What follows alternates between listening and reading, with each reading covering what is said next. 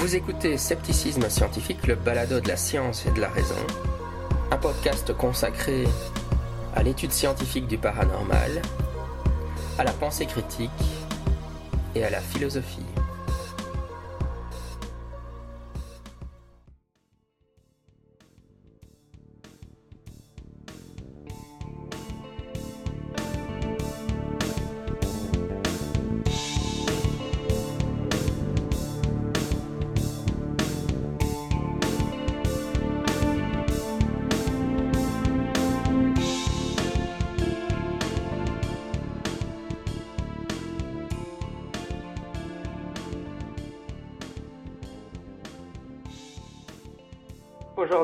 Aujourd'hui, avec euh, Gilles Munch, qui est un membre du CNEGU et qui va nous parler de l'opération Saros. Bonjour. Bonjour, Michel. Donc, euh, tu as été une, une, des chevilles ouvrières de cette opération Saros. Est-ce que tu peux un peu nous en faire l'historique euh, D'où est venue l'idée de cette opération? Bah, L'opération Saros, l'idée est venue il y a déjà pas mal de temps, parce que ça devait être en 1993-94, donc ça date déjà. À l'origine, euh, bah, ça remonte euh, aux travaux que, faisait Eric Maillot, qui est membre aussi du CNEGU, et qu'il était déjà à l'époque, avec qui on avait travaillé avec euh, François Diolès, qui est un ancien président du Cercle Bouger à Lumière dans la Nuit, qui était un ingénieur d'automobile et qui est resté pendant plusieurs années à la tête du Cercle Beaubourgien et qui a accédé l'ufologie en 1988. Donc on a travaillé avec lui sur les cas d'effets physiques, en cherchant à créer une base de données et, à étudier donc ces cas d'effets physiques, arrêt moteur et toutes ces choses-là, avec lequel euh, était aussi, aussi associé euh, Michel Figuet.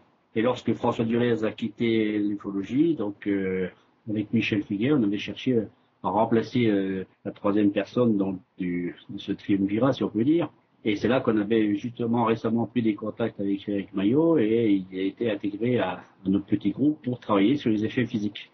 Et donc, euh, dans cette euh, dynamique-là, Eric s'était mis à, étudier un peu la casuistique pour remplir des fiches et, trouver des cas d'effets physiques. Et s'était aperçu, en cherchant à codifier les cas, s'était aperçu que ben, certains, à son sens, euh, semblaient relever de méprise. Donc il a commencé à se, brancher sur les, cas de méprise potentiels. Et ben, la source de méprise principale qu'il a identifiée rapidement, c'était la Lune. Donc il a commencé à établir un catalogue de différents, toute une liste de possibles méprises lune, possibles ou certaines. Déjà, certaines étaient déjà quasiment évidentes, et on a diffusé son, travail dans la revue de la Serpent, petite association qu'on avait fait, dont Michel Figuet était le président, euh, Société d'études et de recherche des phénomènes aériens, non identifiés, qui était un petit clin d'œil au CEPRA à l'époque, l'analogie des deux sigles et pour faire un petit clin d'œil. Et donc on avait diffusé ce, cette liste de, de, cas de méprise lune potentielle, et dans cette liste figurait un cas de Darnay, une observation de 1974, que l'on n'avait pas enquêté nous-mêmes en tant que cercle Vosgien à lumière dans la nuit, mais qui avait été enquêté par le groupe de Nancy, le GPN, groupe privé ufologique nancéen, notamment par Raoul Robet et ses frères et cousins, et d'autres personnes du groupe, et qui avait à l'époque fait un rapport qui avait conclu à, un ovni classique, une observation non identifiée. En fait,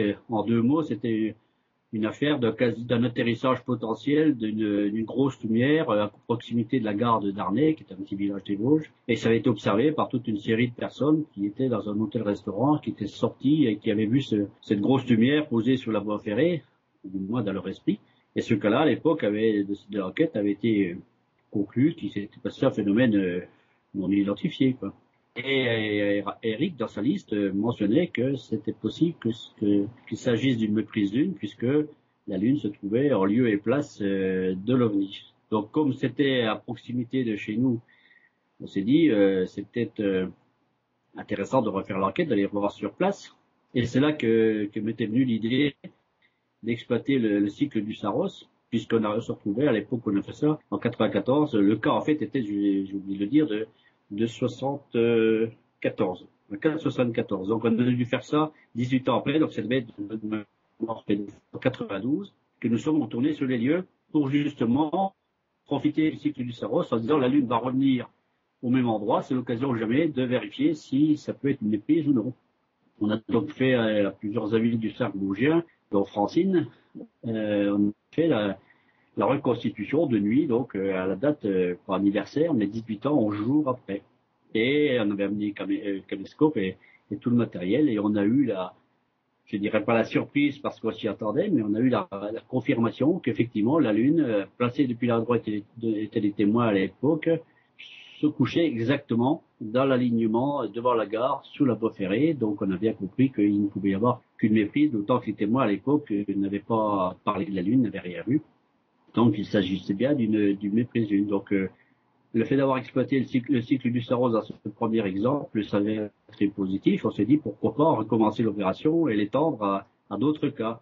Et le, temps ayant passé, le cas de Darnett en 74, on approchait de, la période pour reconstituer par le cycle du Saros des cas de 76. Or, justement, le hasard faisait qu'en 76, il y avait une énorme vague d'ovnis euh, sur euh, la France entière et bien sûr, le nord-est de la France n'avait pas été épargné par cette vague. On a donc épluché toute cette euh, la casuistique. Nos catalogues, à l'époque, on faisait des catalogues de cas, donc c'était assez facile de, de reprendre, de revisiter tous ces cas.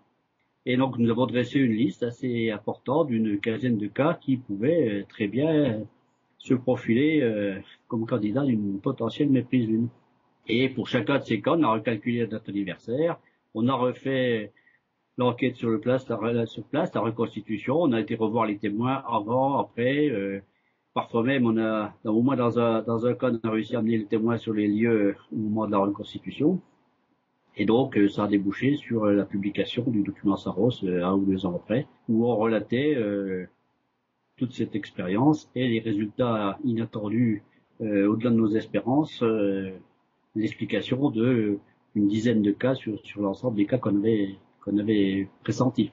Certaines sur lesquelles on ne pouvait pas conclure, d'autres, un autre s'est transformé en, fait en méprise avec le soleil couchant.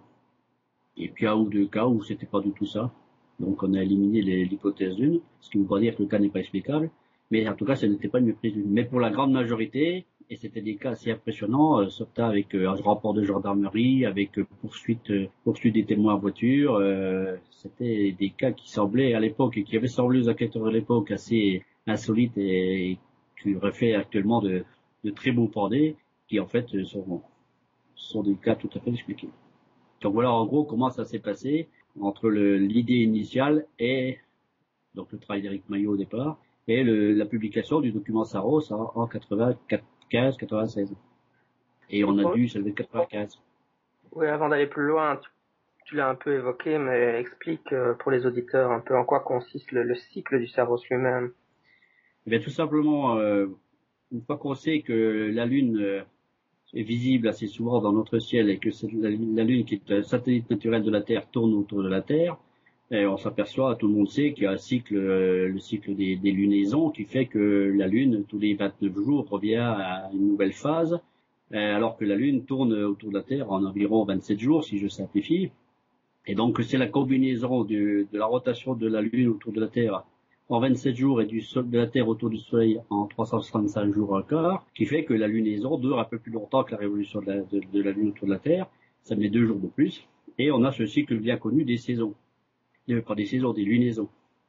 Et donc ça, c'est le premier cycle que tout le monde connaît. Mais ce que l'on connaît souvent moins, c'est le fait que la Lune, euh, dans ce moment autour de la Terre et de la Terre autour de, du Soleil, va finalement retrouver un certain nombre de, fois des, des, positions relatives euh, identiques. Et ça, ça va demander un certain temps. Et ça va être dû au fait de certaines coïncidences euh, que nous propose l'astronomie. Euh, ce serait trop long d'expliquer pourquoi on arrive à ces cycles-là, mais on s'aperçoit qu'il y a plusieurs cycles qui font que on peut retrouver une configuration quasi identique entre la position relative Soleil, Terre et Lune, ce qui va faire que depuis la Terre, on va revoir la Lune plus ou moins au même endroit, plus ou moins au même moment, et plus ou moins dans la même phase. Et la chance fait que euh, les différentes euh, orbites de la Terre, autour du Soleil, de la Lune autour de la Terre, et la, durée de parcours sur ces orbites permet d'avoir des combinaisons qui vont donner des résultats très intéressants pour nous, parce que notamment le cycle le plus intéressant, parmi le plus précis de parmi ces cycles-là, c'est le cycle du Saros, permet à, à ces trois astres, Terre, euh, Soleil et Lune, de retrouver des configurations identiques au bout de 18 ans et au jour. Est-ce que c'était remarqué depuis, depuis nos ancêtres euh, bien avant Jésus-Christ? Les, anciens avaient remarqué ça et avaient remarqué le retour cyclique des, éclipses de soleil et des éclipses de lune, et notamment les éclipses de lune, qui sont plus faciles à, remarquer, qu'elles revenaient euh, de façon cyclique tous les 18 ans. On peut les documents Saros l'explique, euh, utiliser d'autres cycles tels que le cycle de Méton ou d'autres cycles encore qui apportent euh, chacun aussi des combinaisons euh, relativement intéressantes. La plus intéressante étant quand même toutefois celle du Saros parce que certains cycles ramènent les positions de façon intéressante mais pas forcément la même saison. L'avantage du Saros c'est qu'à la fois il est assez précis mais en plus, il ramène la, configuration identique à la même période de l'année, puisqu'il y a, il y a 11 jours d'écart. Donc on peut dire qu'on est quasiment la même saison et que pour une observation euh, ufologique, pour reconstituer un phénomène, il est important d'avoir le même éclairage, d'avoir euh, la même saison, la même végétation, avec en plus évidemment la Lune au même endroit dans le ciel et à même, même phase, donc même configuration par rapport au Soleil. Donc on a la Lune dans le même aspect, mais on a aussi tout l'environnement extérieur, à savoir obscurité et euh, paysages qui sont revenus quasiment identiques à ce qu'ils étaient 18 ans plus tôt. Alors, ce qui a pu changer les éléments qu'on maîtrise pas dans ce genre de choses, c'est d'une part l'évolution du paysage en 18 ans. Au niveau de la végétation, c'est pas forcément dramatique, mais par contre, au niveau de la météo, ça peut avoir euh, beaucoup changé. Et au niveau des constructions nouvelles qui peuvent éventuellement, il peut y avoir un bâtiment qui soit mis là où, le témoin observait la direction l'observait et un nouveau bâtiment peut très bien euh, masquer ou alors couper des arbres et ça peut modifier le paysage. Mais hormis ces modifications, euh, je dirais, du paysage artificiellement par l'homme, ou le plus gênant, la météo qui peut être différente du jour de l'observation, si on a la chance que la météo est à peu près identique et que personne n'est trop touché à l'environnement, on se retrouve quasiment 18 ans au jour après dans des conditions similaires à, à ce qu'on peut observer les témoins. Il est donc intéressant de voir si, oui ou non, euh, le phénomène euh, qui a été décrit peut se rapporter ou non à la Lune. Sachant que dans la plupart des cas qu'on a traités, dans ceux qu'on est encore amené à traiter, la plupart du temps, les témoins n'ont pas fait mention de la Lune. C'est-à-dire qu'ils n'ont pas vu la Lune. Et pourtant, elle était donc dans cette direction, bien visible. Ils ne la mentionnent pas. En la place, ils mentionnent un phénomène inexpliqué. Donc le, doute est tout à fait euh, permis de savoir s'il n'y a pas collision entre les deux. Comment est-ce que vous déterminez ça, euh, l'endroit de la que la Lune était dans, dans l'axe de l'observation et que les témoins pratiquement comment vous faites?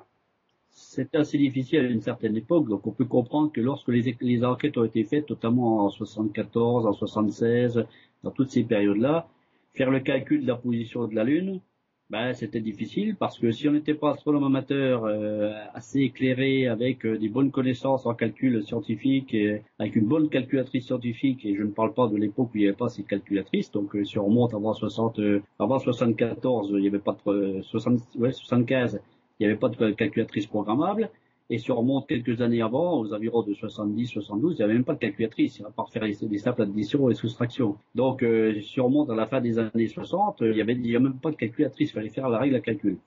Et c'est pas, ce ne sont pas des calculs simples, les calculations pour, euh, je me souviens à cette époque, on avait fait, euh, lors d'une soirée d'observation du cercle bouge à lumière nuit, avec François Deleuze, le président, nous avions fait, euh, suite à une observation en fin de nuit, une petite lumière, nous avions essayé de faire le calcul de la position de Vénus mais le faire à l'ancienne, c'est-à-dire avec les équations, la calculatrice scientifique quand même, ça nous avait quand même pris plusieurs heures pour arriver à trouver la position de la Lune à une heure, de Vénus à une heure précise. Donc après, si on veut étudier d'autres positions euh, quelques instants après ou une heure après, euh, il faut recommencer quasiment le calcul sur, euh, sur au moins un quart d'heure, 20 minutes de calcul, une fois qu'on aura déjà sorti les formules, ce qui n'est pas évident.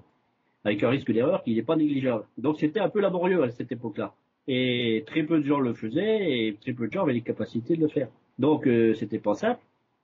Alors que nous, quand on avait eu l'idée de faire euh, l'opération Saros en 94, euh, la, la, technique avait évolué. On disposait cette fois d'ordinateurs euh, individuels. Bon, c'était encore le début, des Apple, des Amstrad. C'était encore pas les, les programmes actuels mais il y avait déjà un outil qui était beaucoup plus performant. Donc on pouvait, à défaut d'avoir des logiciels, il y avait déjà quelques premiers logiciels. Donc nous on a utilisé, notamment Astroplan, qui est un petit logiciel très simple, pour calculer la position de la Lune. Et pour pour l'aspect de la Lune, pour la phase, moi j'avais écrit un petit logiciel euh, sous Amstrad, où je pouvais, à partir des éphémérides astronomiques que j'achetais tous les ans, retrouver tous les angles et toutes les coordonnées de la Lune pour pouvoir reconstituer l'aspect de la Lune. Donc on pouvait dessiner la, Lune sous forme de croissant, sous forme de, lune gibbeuse, pour retrouver l'aspect de la Lune au moment de l'observation. Et l'astroplan nous fournissait l'azimut, la hauteur oculaire. Donc à partir de ça, ça devenait quand même beaucoup plus facile de calculer où était la Lune au moment de l'observation. Donc de nous rendre compte que c'était potentiellement, il y avait possibilité d'une méprise Lune, puisque la Lune était là, souvent à base sur l'horizon, alors que le témoin ne voyait pas la Lune, ne parlait pas de la Lune. D'où le, le fait que le cas était retenu comme une possible méprise Lune. À partir de là, il suffisait de recalculer pour une date, c'est 18 heures au jour après, c'est facile par le calendrier, en faisant attention aux années bissextiles, etc., de retrouver la période à quelques jours près, puis de refaire le calcul pour tous ces jours-là et trouver quel était le jour qui coïncidait le mieux et qui correspondait effectivement exactement au Saros. Et là, on recalculait les, les, les, positions, on retrouvait la même phase, on retrouvait la même position, alors ça jouait à quelques, à quelques fractions de degrés près et dans un intervalle de temps qui ne dépassait pas la demi-heure. Donc la reconstitution pouvait se refaire environ dans plus ou moins une demi-heure par rapport à l'heure réelle de l'observation à l'époque initiale, et dans un endroit du ciel qui pouvait euh, varier de 1 euh, à 2 degrés maximum. Donc une fois qu'on avait ces éléments, il suffisait d'aller sur le terrain et puis de, avoir, de, plier le ciel qu'on mettait ce que l'on a fait en amenant à chaque fois euh, caméscope et, tout le matériel pour, euh, pour enregistrer l'information. Maintenant, c'est d'autant plus facile qu'on a les logiciels qui sont qui sont évolués. On peut trouver des logiciels qui sortent la carte du ciel, l'aspect de la lune, tout ça, imprimé, capture d'écran, tout ça. Donc maintenant, on, on l'a fait, on a fait deux aujourd'hui, euh, ce matin, en l'espace de, on lit le cas sur un résumé.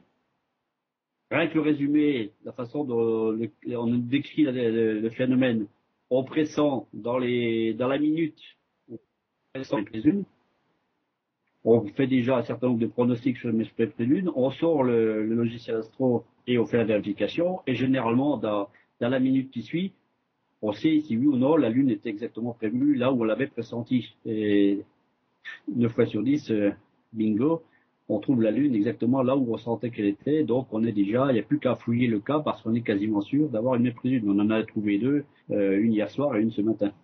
Quels sont les indices dans, le témoignage qui peuvent vous indiquer ce que que les observations euh, présentent des caractéristiques particulières dans ce que dit le témoin euh, concernant l'objet?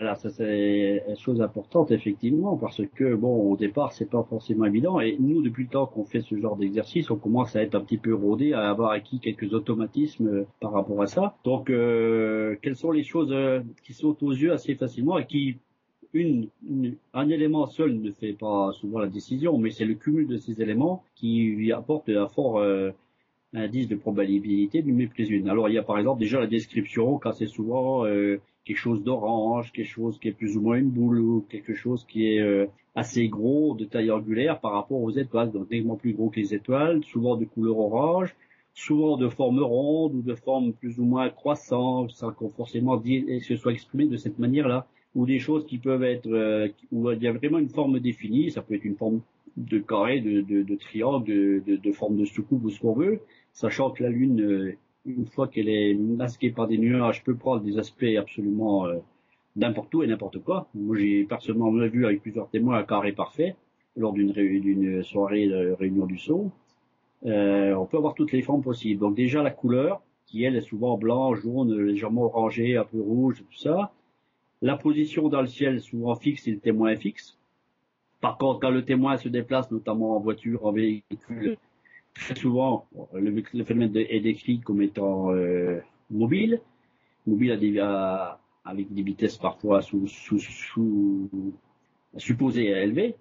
Vitesse, en fait, la vitesse apparente est faible, la vitesse euh, imaginée est souvent supposée élevée, et une impression que le phénomène suit ou, accompagne le témoin dans son déplacement. Donc ça, c'est assez typique, révélateur, ce qu'on appelle entre nous le syndrome de la boule suiveuse, où on voit euh, le, phénomène qui, euh, euh, bien sûr, est fixe dans le ciel ou quasiment fixe, alors que le témoin bouge, et avec le jeu d'optique de position relative témoin, phénomène, donc lune, avec le paysage qui défile, le relief qui bouge, crée des illusions d'optique et qui fait croire souvent au témoin qui, surpris par l'événement, surpris par la présence de quelque chose d'insolite, n'a pas forcément la capacité de s'apercevoir que c'est la Lune. Et interprète la vision apparente de la Lune comme un déplacement d'objet par rapport, par rapport au, paysage et l'impression que ça s'éloigne, que ça se rapproche, que ça suit, que ça va anticiper.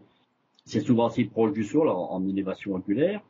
On a aussi d'autres éléments euh, du fait que ça fait pas de bruit. Hein, le témoin ne mentionne jamais le bruit. Il, euh, il mentionne généralement pas la lune. Et pour cause, parce que s'il la voyait, s'il la mentionnait, elle serait là, donc ce serait ce qu'il voit. Il peut pas l'avoir la lune à côté, donc euh, on peut pas dire euh, il y a la lune et puis il y a le phénomène. Sinon, il y a peu de chances que ce soit une matrice lune. Euh, qu'est-ce qu'il y a d'autre comme, critère?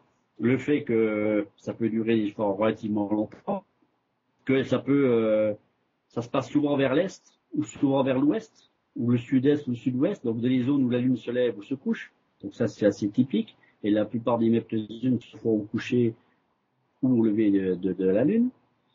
Qu'est-ce qu'il y a d'autre il il y a un certain nombre d'éléments comme ça qui généralement se retrouvent, se cumulent dans une même observation et qui nous font penser que bon toutes les chances que ce soit. Bon, il y a les dates aussi, hein, il y a le fait que, la direction d'observation généralement, si c'est vers le nord et si on est sûr que c'est vers le nord, c'est même pas la peine de se poser la question si c'est une méprise lune, par exemple. Donc il y a un certain nombre d'éléments qui sautent assez rapidement aux yeux, qui nous permettent de dire, bah là, on sent bien la lune. Hein, et on pourrait dire que si c'est la lune, elle devrait être comme ci, comme ci, comme ça, elle va être va être, ça va être tellement, tellement. Un peu comme dans les crop circles, on a acquis suffisamment pour maintenant pouvoir pratiquer ce que l'on pense trouver dedans. Après, il y a le verdict des faits, c'est-à-dire on rentre dans le propre circuit, on va voir, on retrouve effectivement les éléments où on les trouve pas, en général on les trouve, et là c'est la Lune, c'est pareil, on va sur le logiciel, et on trouve ou non euh, la Lune, et en plus les caractéristiques de phase, de position, de hauteur, de direction qu'on avait pressenti. Je dirais pas que ça marche à tous les coups, ce serait trop trop simple et trop trop, beau. Ça marche euh, avec une fréquence facilement de, de 8 sur 10 quand on a bien pressenti le cas. Ce qui s'est passé, donc, je disais hier soir et ce matin, par exemple. Donc, une fois que vous avez, euh, enfin, vous avez pressenti un cas, euh, vous allez donc faire la reconstitution. Comment ça se passe en pratique, la reconstitution? Ben, il y a plusieurs possibilités. La première possibilité, souvent, c'était déjà de, récupérer le dossier d'enquête quand il y avait un, d'éplucher ce dossier d'enquête, pour savoir quels étaient les éléments connus ou pas, de savoir si les témoins étaient connus ou pas, si on pouvait les retrouver ou pas. En général, il s'est passé 18 ans. Donc, s'il s'est passé 18 ans, c'est pas évident de retrouver le témoin, de pouvoir reprendre contact avec, mais ça nous est arrivé de pouvoir le faire. Donc, de reprendre contact avec témoin, de discuter avec, d'expliquer, de savoir qu'est-ce qu'ils pensent de leur observation d'époque. En général, la plupart du temps, ils sont restés sur la même image, ils n'ont pas changé, ils ont, ils ont un souvenir plus ou moins précis, mais ils ont toujours dans l'idée d'avoir observé quelque chose d'insolite. Ça m'est encore arrivé il n'y a pas très longtemps, parce que j'ai fait une enquête euh, qui s'avère être méprise lune auprès d'un témoin. Euh, j'ai fait ça il y a à peu près un mois. J'ai un témoin qui racontait exactement les mêmes choses qu'à l'époque, qui est toujours dans son histoire, qui la raconte exactement de la même façon et qui n'a toujours pas, donc qui ne savait pas que c'était la Lune. Et l'enquêteur qui était avec moi ne savait pas que c'était la Lune. Donc c'est toujours intéressant de pouvoir rediscuter de l'observation.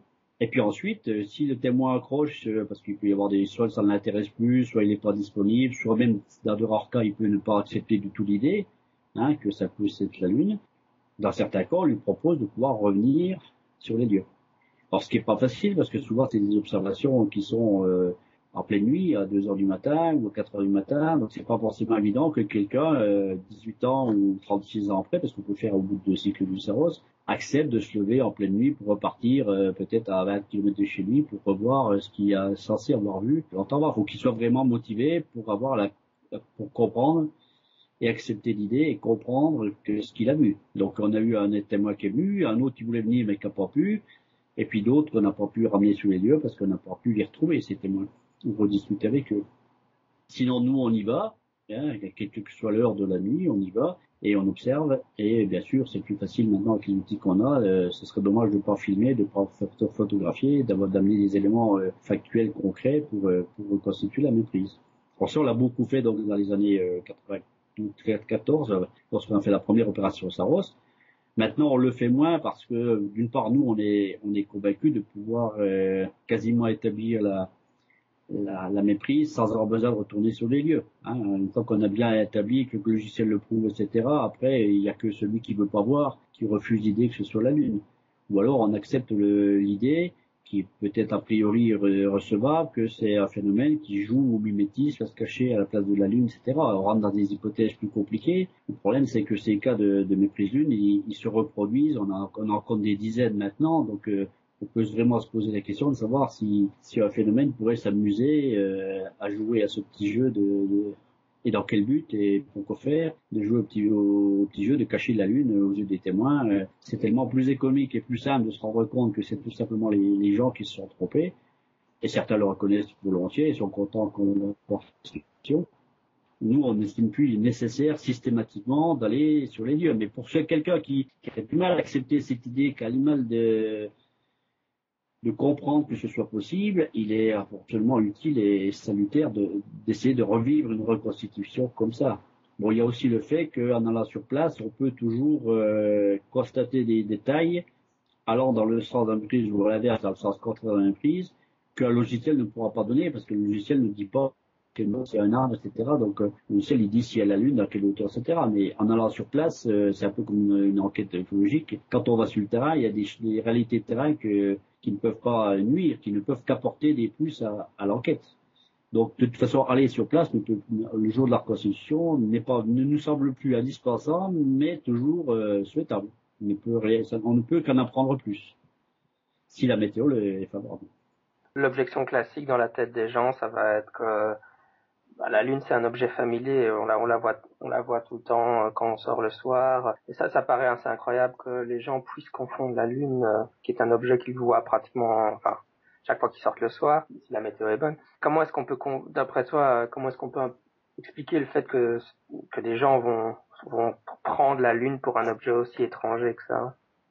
Oui, ça c'est la question, la question de base. Je pense que c'est la question qui a fait que nous-mêmes on a mis de longues années avant de se pencher sur ces méprises d'une parce qu'on était comme tout le monde dans l'idée que euh, on nous la fait pas, hein. c'est-à-dire qu'on peut pas se tromper entre la lune que l'on voit régulièrement dans le ciel et, un ovni, il n'y a pas photo, on peut pas se tromper avec ça. Dans le même ordre d'idée, on peut pas se tromper avec euh, avec le soleil, on peut pas se tromper avec un tracteur ou une moissonneuse batteuse, on peut pas se tromper parce que ou un avion ou autre parce qu'on s'imagine que c'est tellement évident euh, ou un hélicoptère, que c'est tellement évident qu'on sait les reconnaître. Seulement, ce qu'on oublie d'une part, il y a deux choses qu'on oublie, c'est que d'une part, nous, chaque fois qu'on voit la Lune, qu'on voit le Soleil, etc., ou un hélicoptère ou autre, c'est souvent dans de très bonnes conditions, dans des conditions où on, a tous les éléments autour de nous, de l'environnement, pour nous montrer que c'est un hélicoptère ou que c'est, la Lune, que c'est le Soleil.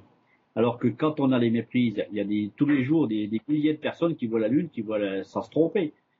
Mais tôt ou tard, il va se produire des éléments où la Lune, pour des raisons X ou Y, va se présenter dans des conditions un petit peu particulières. Le ciel est plus ou moins nuageux, il peut y avoir des arbres, ça peut jouer entre les branches, il peut y avoir des éléments. Il y a l'effet de surprise que la personne euh, en voiture euh, sort d'un virage et puis juste en face de la route, posée sur la route, il y a une grosse boule. Et si le cerveau, dans les cinq premières secondes, ne passe pas à la Lune, il va tout de suite partir sur des de schémas parce que notre cerveau est, programmé pour réagir très rapidement. Donc il va tout de suite partir d'une interprétation qui sera la mauvaise. Et on va se, pour peu que la peur, la panique ou et éventuellement l'ignorance viennent s'ajouter à tout ça, on n'imagine pas, la, on n'imagine pas la lune et ensuite le cerveau l'exclut.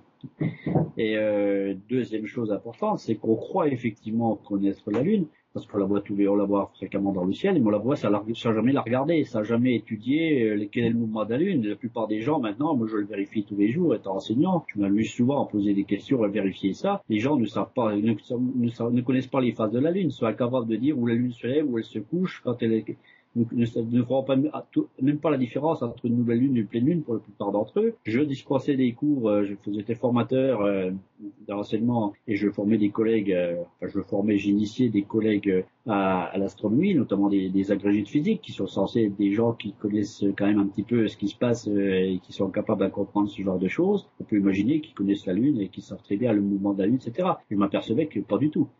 Pas du tout. C'est-à-dire vous posiez des questions. En posant des questions toutes simples, toutes élémentaires sur le mouvement de la Lune ou sur les phases de la Lune ou des choses comme ça, on s'aperçoit qu'ils ne, ils savent pas. Et la majorité des gens, je dirais minimum 9 personnes sur 10, ne, connaissent quasiment rien à la Lune. on peut, on peut soustraire ça éventuellement des, paysans ou des gens qui vivent beaucoup dehors, qui vont avoir une certaine connaissance de la Lune. Mais ça ne les empêche pas de, de, commettre de grosses erreurs. Mais ils ont une relativement bonne connaissance de, de là où ils peuvent voir la Lune, de ce que c'est qu'une phase de la Lune, etc. Mais les citadins ou les gens qui sont plus dans leur vie courante ne connaissent quasiment rien de la Lune. Donc, euh, pour peu qu'elle soit dans des conditions un petit peu particulières, que le scénario euh, soit un peu, euh, un peu surprenant, qu'il y ait plusieurs personnes et donc des effets dynamiques de groupe qui font qu'on part sur une mauvaise idée et, on se renforce mutuellement par les peurs mutuelles ou les craintes ou quoi que ce soit, on part sur des scénarios qui sont, qui sont complètement faux. Et ça, effectivement, ça nous représente, euh, on en trouve des dizaines de cas dans quand on cherche les cas ufologiques, mais ça représente que quelques rares cas par rapport à des, des millions d'observations de la Lune qui se font chaque jour par des gens qui ne voient que la Lune et qui ne se posent pas de questions. Sans pour autant bien la connaître, la Lune. Mais ils la voient, ils disent c'est la Lune, tiens, pas de problème. Puis un jour, ben, ça va pas se passer comme d'habitude parce que elle se lève, elle se couche, euh, et puis comme si elle, si elle, se couche par exemple, vous voyez quelque chose pendant 30 euh, secondes, une seconde, euh, une minute, et puis après elle est couchée, vous voyez plus, donc vous n'avez plus la possibilité de, de revenir, et puis de, de rationaliser, de comprendre que c'est la Lune, parce que le phénomène a disparu. Bon, si elle se lève, ça, ça se produira moins, parce qu'elle a plus de chances de monter au-dessus de, de l'horizon, puis d'apparaître ben, clairement dans le ciel, et on s'aperçoit que c'est la Lune. Donc il y a plus de méprise de Lune avec le coucher de Lune qu'avec le lever, ce qui est tout à fait logique puisque le, stimulus disparaît dans un cas et au contraire s'affirme dans le, dans le cas du lever. Mais l'idée qu'on connaît bien la Lune et qu'on ne peut pas se tromper avec la Lune, c'est une idée fausse, euh, voire archi fausse. En tout cas, c'est ce que vous avez démontré avec, avec l'opération Saros, justement. A compris tout doucement, et ce qu'on pense avoir essayé de démontrer, avec euh, commencer à démontrer avec l'opération Saros, et euh, on continue à, mettre en évidence des méprises qui, qui vont renforcer la, prise de conscience qu'il y a ce type de, de, de méprise classique, comme il y a des méprises avec d'autres choses, et on peut faire d'autres travaux, on peut y a la même chose avec Vénus, euh, même si c'est un peu moins fréquent, euh, un peu moins typique, mais on peut trouver ça avec d'autres choses de méprise, et, notre objectif c'est de montrer, faire comprendre aux ufologues en général, au public, non, au public en général et aux ufologues en particulier plutôt, qu'il y a lieu de s'interroger, de faire attention, parce que euh, les idées qu'on peut facilement euh, identifier les choses classiques telles que la Lune, les astres euh, ou les hélicoptères et objets volants ou même objets roulants dans des conditions particulières n'est qu'une n'est illusion. Dans la réalité, on peut se faire berner assez souvent. Mais le travail est long pour faire comprendre ça aux gens. Oui, et puis ça illustre un peu la relation entre l'astronomie amateur et la et l'ufologie. Euh, est-ce qu'il est indispensable pour faire des enquêtes ufologiques d'être un astronome amateur relativement accompli d'après toi ou qu'est-ce que tu en penses? Je pense que comme il y a quand même pas mal d'observations qui peuvent se traduire, euh, puisque les ovnis c'est censé être dans le ciel euh, ou à proximité du sol, mais souvent se découper dans le ciel, donc on a en arrière-plan le, ciel. Donc forcément, une des sources de méprise privilégiées, c'est quelque chose du ciel, donc d'origine atmosphérique ou astronomique.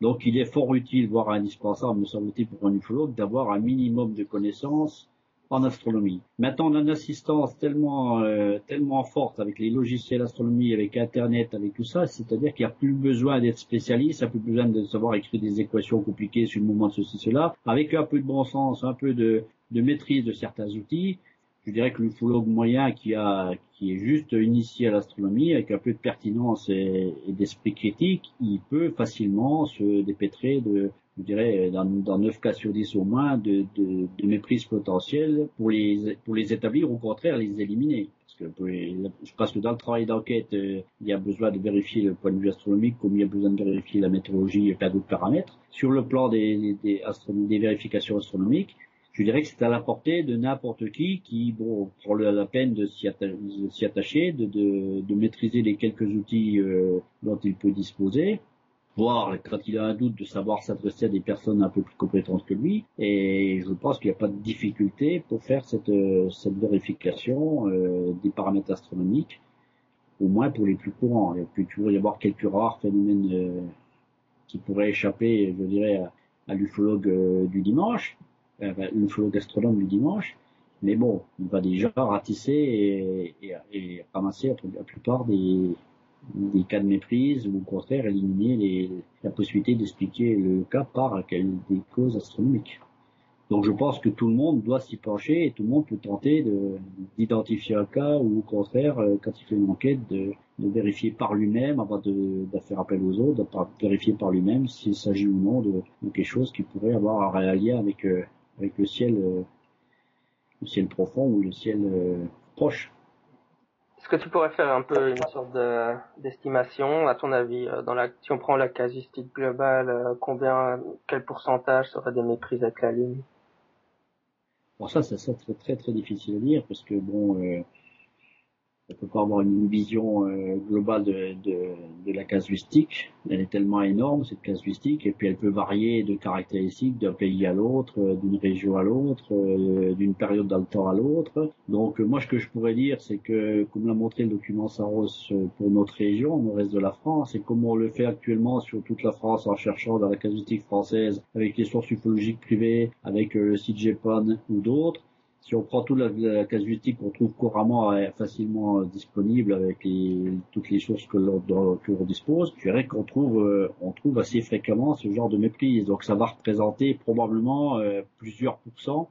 Je dirais qu'entre pour la Lune, on, est certainement de l'ordre peut-être de, de 3 à 5% des cas, ce qui reste faible par rapport à la totalité des cas. Mais bon, si on pense que rien que la Lune elle tout seule peut expliquer 3 à 4% des cas, on imagine que peut-être euh, Vénus euh, à 1%, 1,5%, je, je dis des, des, chiffres euh, pifométriques, mais c'est un ordre de grandeur. Bon, ça montre bien que les méprises vont forcément représenter un nombre important des observations. Et tout le monde s'accorde à le dire, de tout bord en ufologie, que ce soit les ufologues euh, plutôt sceptiques, que ce soit les plutôt tenants d'hypothèses achetées ou, ou d'autres hypothèses, que ce soit ceux qui ne tranchent pas, qui restent neutres entre tout ça. Euh, tout le monde s'accorde à dire que euh, le pourcentage de méprise est très de très loin le, plus élevé. Donc sur ça, chiffre 80%, 90%, 70%, bon, c'est toujours entre 60 et 95%. Hein, euh, peu importe l'importe euh, non, ce qu'on peut constater, le paradoxe que je signalerai, moi, et, que je j'essaie de faire passer, c'est que ben, ceux qui disent qu'il y a une majorité de méprises, en général, quand ils présentent des cas, ils en présentent très peu des méprises. Donc, soit c'est parce qu'ils trouvent des méprises et ils les jugent inintéressantes, donc ils n'en parlent pas. Mais on se demande pourquoi toutes les méprises qui traînent dans la, dans la casuistique, pourquoi ils, les, ils mettent pas le doigt dessus pour dire ben ça faut l'éliminer puisque c'est une méprise, c'est pas intéressant, éliminons-la. Hein, et ces méprises, elles restent, elles demeurent. La preuve, c'est qu'on en trouve tous les jours. Hein, c'est qu'on n'érance pas sur la casuistique, on en trouve plein. Ça veut dire que ce tri n'a pas été fait.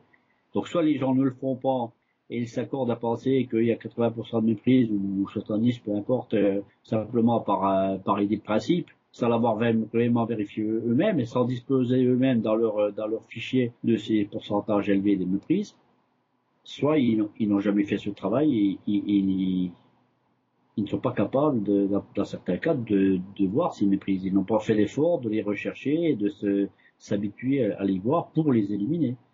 Le but, le but d'identifier les méprises n'est pas de donner une réponse au phénomène ovni, de dire le phénomène est ceci ou cela, ou explique, est explicable ou pas explicable, euh, me semble-t-il. Le but des méprises, c'est d'abord d'épurer la casuistique pour qu'ensuite, sur ce qui reste, on puisse dire il y a quelque chose d'intéressant ou il n'y a pas quelque chose d'intéressant. Le reste qui reste, c'est aussi des méprises, mais qu'on n'a pas réussi à expliquer, donc euh, des méprises plus complexes qu'il va falloir s'atteler à, résoudre, ou ça peut être des phénomènes beaucoup plus euh, insolites, peut-être extraordinaires, j'en sais rien. Mais commençons par éliminer ce qui est facilement euh, éliminable, et les méprises astro sont certainement les plus faciles à éliminer, puisque ça fait appel à des choses qui sont calculables, qui sont, comme la, la Lune par exemple, qui sont récurrents, donc qui sont cycliques, qu'on peut retrouver, qu'on peut calculer, qu'on peut mesurer, donc très facile à, à identifier et à éliminer. C'est pas forcément le cas avec une méprise, je sais pas, avec une voiture ou un tracteur dans un champ, parce que pour retrouver le tracteur, pour prouver qu'il y a un tracteur qui est passé dans le champ, ben si on n'a pas le, numéro du tracteur avec euh, l'âge du capitaine, euh, c'est pas évident, quoi. Surtout si c'est quelques années après.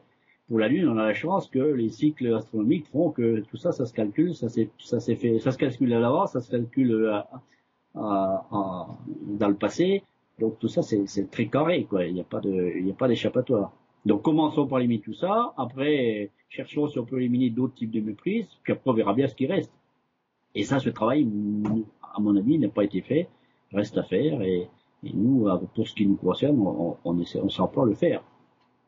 Peut-être parce qu'on n'a pas, d'autres choses plus intelligentes à faire. Hein. Pour l'instant, sur les cas qui paraissent insolites, on sait peut-être pas trop comment les prendre pour l'instant, on sait à peu près comment prendre les prises. Elles n'ont pas été éliminées, donc euh, nous, euh, on a fait le choix de chercher à les éliminer. Ce qui veut pas dire que s'il y a quelque chose d'autre qui se présente, euh, ça nous intéresse pas.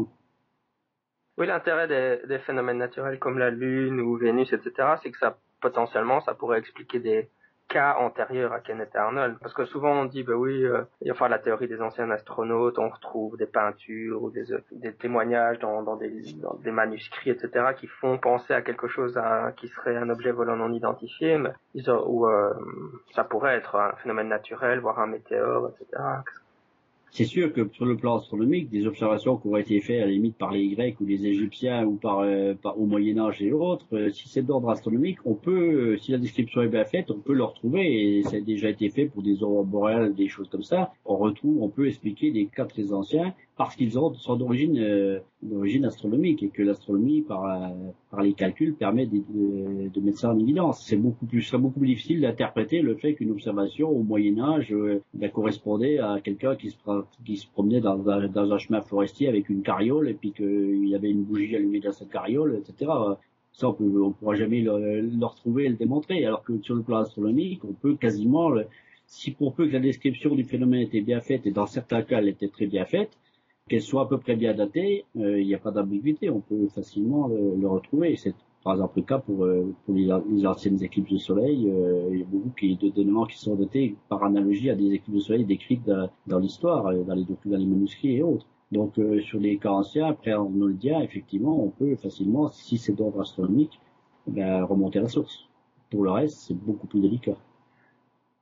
Est-ce que le document Saros va bientôt, ou l'est déjà, ou va bientôt être euh, mis en ligne en PDF Alors le document Saros initial dans 94 avait été diffusé sous forme papier et un tirage très limité, une cinquantaine d'exemplaires. Euh, il y a eu deux tirages d'ailleurs, et au total, ça représente peut-être, je sais pas, entre 50 et 100 exemplaires qui ont été euh, distribués aux gens, aux ufologues qui, s'étaient montrés euh, au courant et intéressés par le document. Donc on peut, on peut dire que c'était une, une, diffusion quasiment confidentielle, non pas par l'intention de que ce soit confidentiel, mais simplement par des moyens limités et puis un intérêt limité des gens pour ce genre de document. On l'a donc remis un petit peu à jour en le remettant sous forme euh, informatique PDF, ce qui m'a permis d'introduire beaucoup plus la couleur euh, dans les dans les documents, alors qu'avant avec les problèmes d'impression, il y avait que quelques pages couleurs les plus importantes, le reste était en noir et blanc. Donc on a l'avantage de la couleur, de la remise en forme, du format PDF qui fait que c'est transportable, ça prend pas de place, ça coûte rien, c'est diffusé gratuitement. Et donc il était il a été un petit peu réactualisé, on a même rajouté quelques pages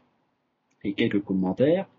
Et il a donc été diffusé, il est en ligne sur le site du, du comité nord-est des groupements ufologiques. Donc il est, il est tout à fait téléchargeable gratuitement. Il représente une, bonne centaine de pages, je crois. Et on va le compléter par d'autres exemples de méprise. Il y en a déjà une qui a été mise récemment sur le site. On en a plein préparation de méprise du même genre, qui n'ont pas forcément fait euh, appel à une reconstitution Saros, mais qui pourraient très bien l'être et euh, qui vont venir compléter une rubrique dédiée spécifiquement aux méprises une pour enfoncer les clous et de montrer aux gens que sur des cas tout à fait connus depuis longtemps et considérés comme des classiques pour même certains d'entre eux, ben, ça s'avère tout simplement être une méprise Le dernier, celui qu'on a mis en ligne récemment, c'est un cas qui, qui été épuisé dans le livre de dans le de Jean Bourret. Donc, euh, diffusé un grand, grand tirage euh, avec rapport de gendarmerie, et euh, ça se base sur rapport de gendarmerie, et personne n'a vu que c'était une méprise Le seul qui l'a vu, c'est Eric Maillot qui l'avait vu à l'époque où il avait fait sa, son listing. Et on, on a donc repris ce cas-là et on l'a, on explicité, on l'a expliqué en donnant euh, des éléments euh, de cartographie, de calcul lune, etc. Toute l'explication qui montre, qui nous démontre, à notre avis, sans aucune ambiguïté, que c'est la lune qui explique ce cas. Et là, on y retrouve effectivement tous les, éléments dont je parlais au début, euh, la description, la forme, la phase, le comportement, le mouvement relatif par rapport au témoin, la lune qui croise la route parce que le témoin, la route a tourné, etc. On retrouve tous ces caractéristiques qui s'accumulent et qui vont, euh, qui vont vers la conclusion inévitable qu'il n'y a pas il n'y a pas d'autre possibilité que la Lune au, lever. Dans ce cas-là, c'était au lever de la Lune. Et pourtant, les, des milliers de, voire des millions de gens ont lu ces bouquins-là, tous les ufologues quasiment ont lu l'île bourré, ils ont tous vu ce machin, personne n'a signalé que c'était méprisine. Donc tout simplement parce qu'ils l'ont pas vu, parce qu'ils se sont pas posé de questions, parce qu'ils ont pas fait l'effort de se dire, tiens, si c'était la Lune, vérifions. Donc nous, on a fait ce travail, on, est en train de le faire sur pas mal d'autres cas qui viendront alimenter cette rubrique euh, bah, pour épurer la casuistique d'une part et puis nous l'espérons jouer un effet pédagogique de montrer aux gens que bah, il faut d'abord la chercher pour la trouver la si on la cherche pas on la trouve pas. Il faut pas s'arrêter au progressif tel qu'on peut, le lire au premier degré. Au premier degré c'est toujours un si on lit entre les lignes et qu'on va au deuxième degré, au troisième degré, on s'aperçoit que c'est une méprise. Bon, les méprises, il n'y a pas besoin d'aller très loin généralement pour les trouver il y a des méprises qu'on a mis en évidence sur d'autres domaines où c'est beaucoup plus subtil, beaucoup plus difficile à mettre en évidence. Les méprises c'est assez facile. Mais personne ou peu, peu de gens le font au-delà de ce que tu dis, euh, quand vous expliquez des, enfin, je suis en train de penser à une interview que j'ai entendue récemment sur un truc américain de ben, Benjamin Radford qui euh, étudie des cas de, de vision de fantômes. Et euh, bon, il, il, démystifie certains cas, il explique certains cas de manière prosaïque, mais ça ne ces explications n'apparaissent pas ultérieurement dans les livres des tenants. Quoi. Les tenants soit ignorent l'explication qui a été donnée, ou s'ils l'ont lu, ils la mentionnent quand même pas dans leur ouvrage ultérieur. Et puis les tenants ont quand même tendance à se citer entre eux. Donc les gens vont reprendre le truc de Bourret. C'est un problème récurrent, ça aussi, que l'explication n'apparaît pas, même quand on l'a trouvée disons que là, on se heurte au problème de l'honnêteté intellectuelle des gens. Donc à partir de là, je pense que dans tous les cas, on peut trouver des, des que ce soit chez les tenants, les sceptiques ou n'importe qui d'autre, on va trouver des gens qui sont intellectuellement honnêtes, d'autres qui ne le sont pas, des gens qui peuvent être pris par des convictions dans un sens ou dans l'autre, qui peuvent pendant un certain temps sur certains sujets euh, s'accrocher de façon assez ferme à leurs convictions. C'est bien au départ de t'accrocher des convictions. Il faut des convictions pour c'est le moteur de, de, de ce qu'on fait, mais il faut savoir euh, les dépasser. Donc à partir du moment quand les faits vont à l'encontre des convictions dans un sens ou dans l'autre, il y a deux cas de figure. Soit on a l'honnêteté d'esprit, l'honnêteté intellectuelle de dire, bah effectivement, les faits me le contredisent. Donc au moins sur ce point-là, c'est même pas forcément à cause des convictions dans leur ensemble, mais sur ce point-là au moins, eh ben je me suis trompé ou ça va pas du tout dans le sens de, de, de ma conviction. Donc je donne acte et je reconnais que et je passe à la suite. Et puis après par, par, le cumul des cas, ben, éventuellement, on peut supposer que la conviction euh, se modifie, évolue, etc., dans un sens ou dans l'autre, encore, je le répète. Et puis, il y a ceux qui n'ont pas cette honnêteté parce qu'ils sont, ils sont déjà trop, trop enfoncés dans leur conviction ou ils sont dans le conflit permanent avec les autres, donc ils sont plus à gérer des conflits, à vouloir prouver par A plus B qu'ils ont raison plutôt que s'occuper au fait. Donc, ils, défendent plus leur, euh, leur image de marque ou leur réputation ou je sais quoi que la vérité factuelle de savoir si le cas est explicable ou pas. Donc euh, effectivement, euh, il y a des tenants qui vont plus jamais euh, vouloir regarder regarder en face le fait qu'un cas est démontré comme étant une méprise. Ou alors sur une méprise une, vous allez avoir 99% des éléments qui vont dans le sens d'un méprise une. Ils vont trouver le petit 1% du petit détail qui n'a pas été vérifié parce que vous pouvez plus le vérifier. Pour s'accrocher à ça, comment s'accrocherait aux branches pour dire ah oui mais peut-être que Hein, et puis même où certains vont vous dire, bah c'est oui c'est démontré, j'accepterai l'idée de la Lune, mais quand même toutefois peut-être qu'on se trompe quand même parce que peut-être que puis voilà ils se raccrochent comme ça, ils se rassurent comme ils peuvent. Bon on trouvera toujours des gens comme ça. Il y en a même qui refusent de lire euh, des documents, euh, sachant que le document va, proposer une explication. Ils vont même pas aller chercher à lire pour savoir si l'explication tient la route ou pas. Ils ont déjà décrété avant qu'elle tient la route, voire qu'il n'est même pas utile de lire le document. Bon, ces gens-là, euh, je dirais que, bon, peu importe, ils font comme ils veulent, c'est leur problème. Je peux préciser encore une petite chose sur les méprises, euh, l'une en général, mais les méprises, en général, quoi. C'est que, outre le fait qu'elles permettent d'épurer la casuistique en éliminant des cas qui n'en sont pas, donc permettent d'améliorer le, résidu qui pourrait être intéressant, il y a aussi un, intérêt euh, de ces méprises, bien mise en évidence, c'est ce qu'elles nous apprennent sur le témoin sur les erreurs que le témoin peut commettre, sur le comportement que le témoin peut avoir, sur les effets relatifs entre témoins. Donc ça nous apprend beaucoup de choses sur la psychologie ou la sociologie de, ce qui peut se passer dans une observation de phénomènes insolites. Donc euh, on, mesure beaucoup mieux à travers ces exemples-là la, la, fidélité d'un témoignage par rapport à un fait réel, les écarts parfois énormes entre ce qui est rapporté et ce qui était la vérité au départ, quand on a réussi à la reconstituer du fait de la méprise avérée. Et par exemple, pour une, méprise d'une avec euh, l'astronomie, on sait exactement quelle était la vérité et on en voit le, on peut mesurer l'écart entre la réalité et le discours qui en est fait. Et ça, c'est très instructif. Et c'est là qu'on peut euh, avoir des enseignements très très clairs sur le fait qu'il peut y avoir un écart beaucoup plus grand que ce qu'on l'imagine. De la même façon, que on peut imaginer que les gens ne peuvent pas se tromper avec la Lune parce que tout le monde coule la Lune, et ça, on s'aperçoit par ce genre de choses que c'est une idée totalement fausse. Et bien sur d'autres types de méprises, ou de types d'erreurs ou d'écarts entre la réalité et le témoignage, on peut prendre conscience grâce à ces cas euh, expliqués, mesurer ces, écarts et avoir une plus juste vision et en tenir compte dans les enquêtes futures en se disant oui mais là je sais que ça peut aller jusque là, la taille apparente elle peut aller jusque là elle peut être multipliée par 10, c'était impensable. Mais si, c'est vrai, parce que dans tel cas, on s'aperçoit que, etc. Donc il y a beaucoup d'enseignements de cet ordre-là dans les dans les méprises, euh, les méprises en particulier. Euh, et c'est ça qu'il faut, je pense, aller chercher, que l'ufologue doit aussi retenir de ces cas-là. Outre le fait d'éliminer le cas de ces bases de données, c'est retenir les enseignements qu'on peut en tirer. Donc c'est l'aspect pédagogique euh, de ces méprises qui me semble intéressant. Merci d'être venu sur le balado. Un plaisir.